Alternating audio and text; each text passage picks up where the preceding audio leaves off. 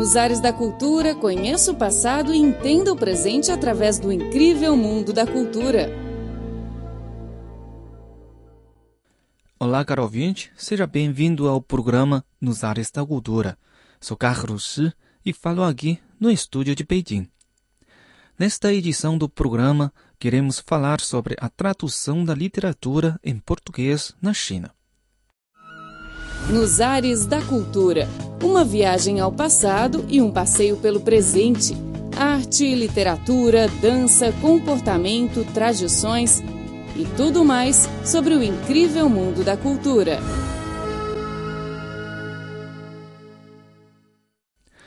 As obras literaturas de língua portuguesa entraram na parte continental da China pela primeira vez na década de 50 do século XX.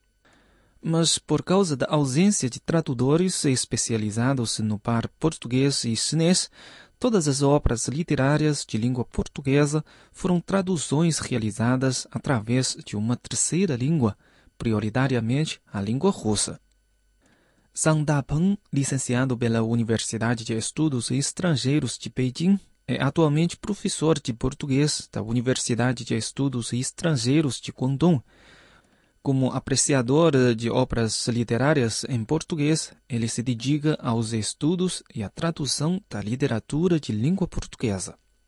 Segundo o estudo dele, no início dos anos 1960, com o fomento dos primeiros cursos de português em Beijing, alguns estudantes desses cursos acabaram por seguir a carreira de tradutores após a formação. As décadas de 1960 e 1970 foram, no entanto, as décadas que registraram o menor número de obras de língua portuguesa traduzidas para o chinês. Foi preciso dar tempo ao tempo para estes talentos se aprimorarem a fim de um dia se revelarem na área de tradução português e chinês. A partir da década de 1980, o domínio das ciências sociais usufruiu de um fluxo favorável de pensamentos inovadores.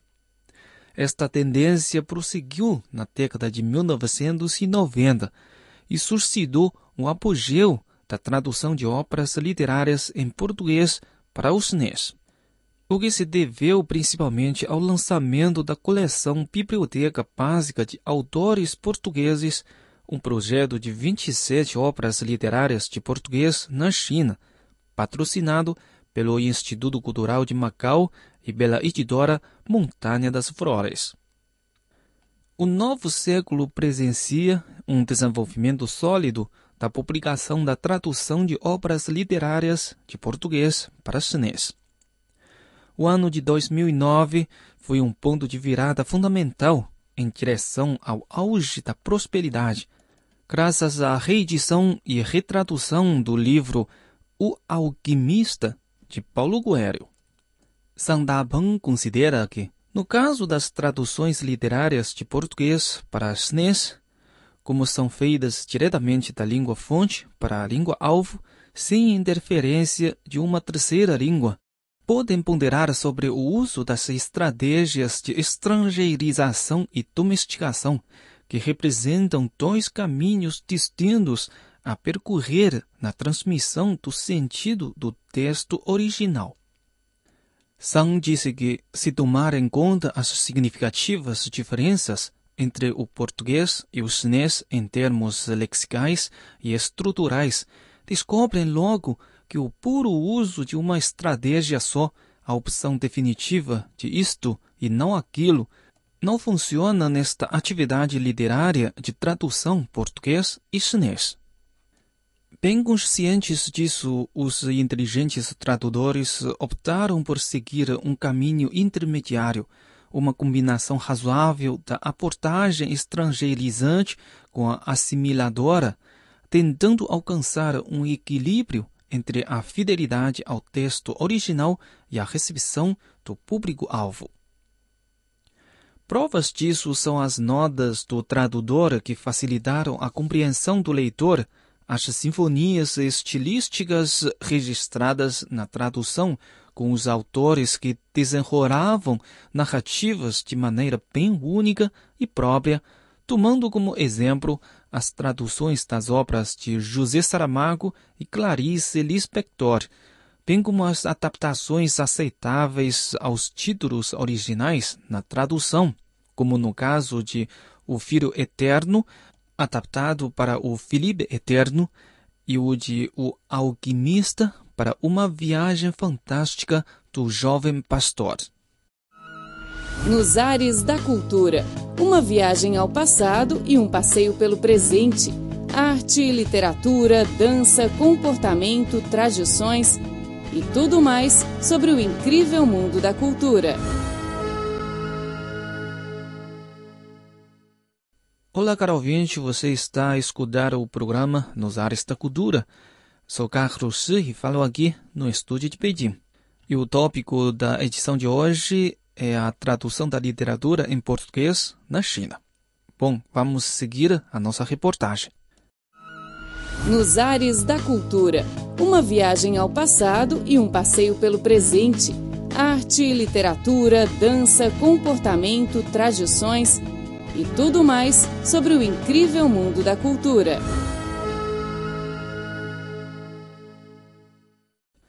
Ainda no início do novo milênio, várias obras de Paulo Coelho foram traduzidas para chinês. No entanto, as obras desta série literária foram tratadas de forma indiferente. À exceção de O Alquimista, e por consequência toda a série de Paulo Coelho acabou por cair no esquecimento.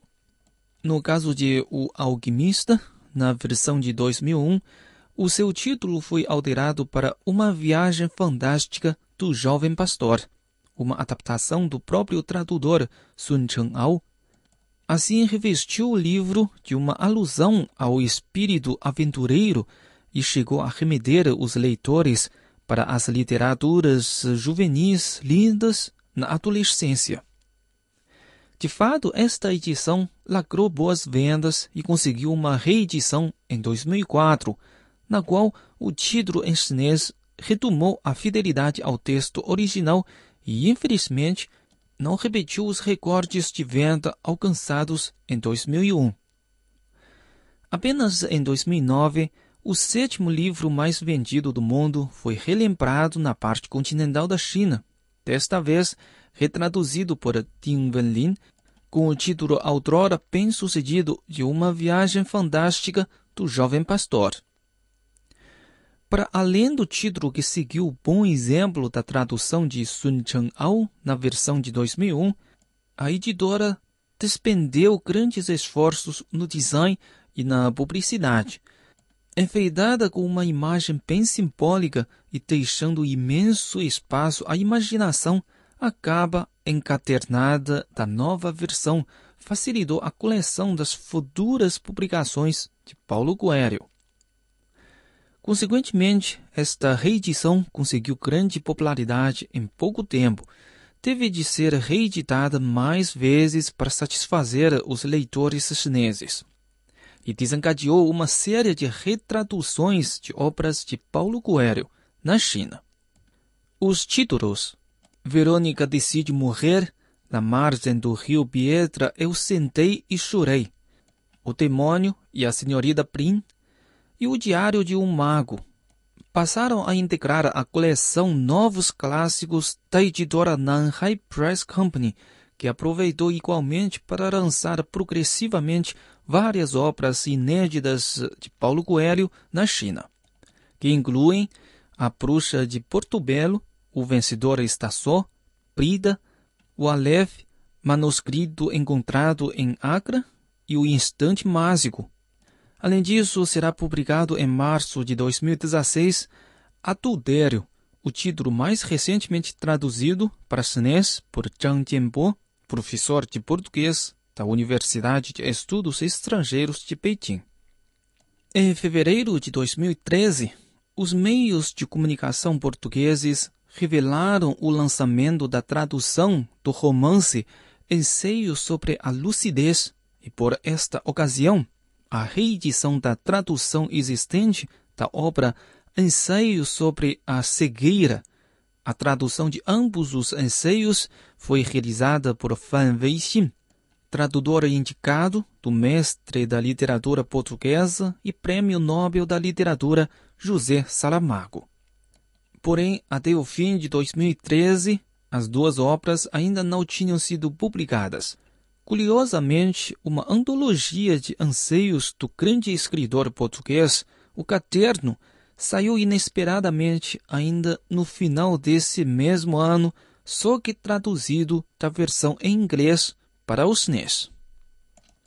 Na passagem do Ano Novo, ao festejarem o Ano Novo do Cavalo, conforme o calendário lunar chinês, os leitores do país eh, interessados em José Saramago tiveram mais uma boa novidade para celebrar. Finalmente, o lançamento de Ensaio sobre a Lucidez estava previsto para fevereiro de 2014. Quase na mesma altura, a editora Writers Publishing House anunciou a publicação inédita de O Homem Duplicado, traduzida por Huang Qian jovem tradutora e mestre da Universidade de Beijing. Por outro lado, ao lançar O Homem Duplicado, a editora Writers Publishing House avançou em um programa empreendedor que constituiu na publicação de mais seis obras de José Saramago, todas inéditas para chinês. Todos os nomes, a viagem do elefante, a jancada de Petra, a caverna as intermitências da morte e o ano da morte de Ricardo Reis, entre as quais as primeiras duas foram lançadas respectivamente em outubro de 2014 e maio de 2015.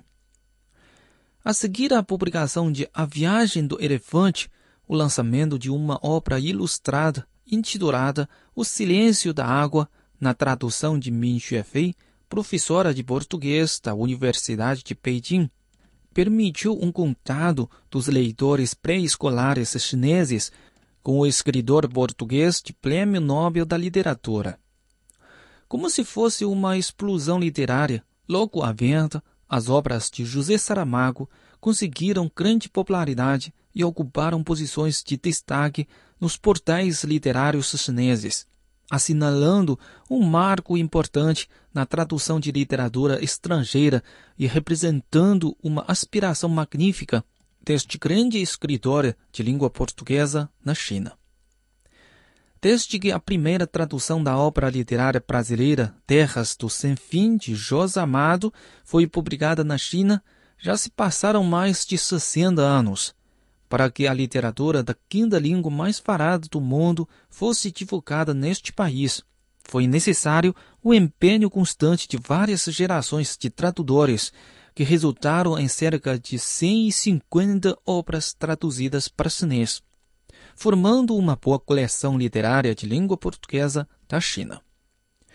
No entanto, nem o número de obras disponíveis no país nem o número de tradutores chineses envolvidos correspondem perfeitamente ao desenvolvimento próspero da literatura de língua portuguesa no cenário internacional.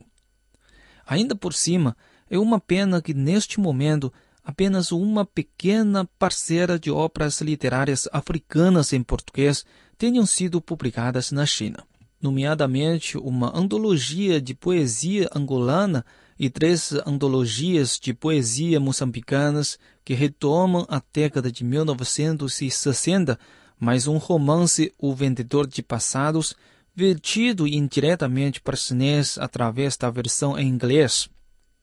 Visto a ampla divulgação da literatura africana no mundo lusófono, a sua inclusão se constitui uma necessidade e, até certo ponto, uma prioridade. Nos Ares da Cultura. Uma viagem ao passado e um passeio pelo presente. Arte, literatura, dança, comportamento, tradições e tudo mais sobre o incrível mundo da cultura. Bom, caro ouvinte, o programa de hoje fica por aqui. Muito obrigado pela sua sintonia e até a próxima.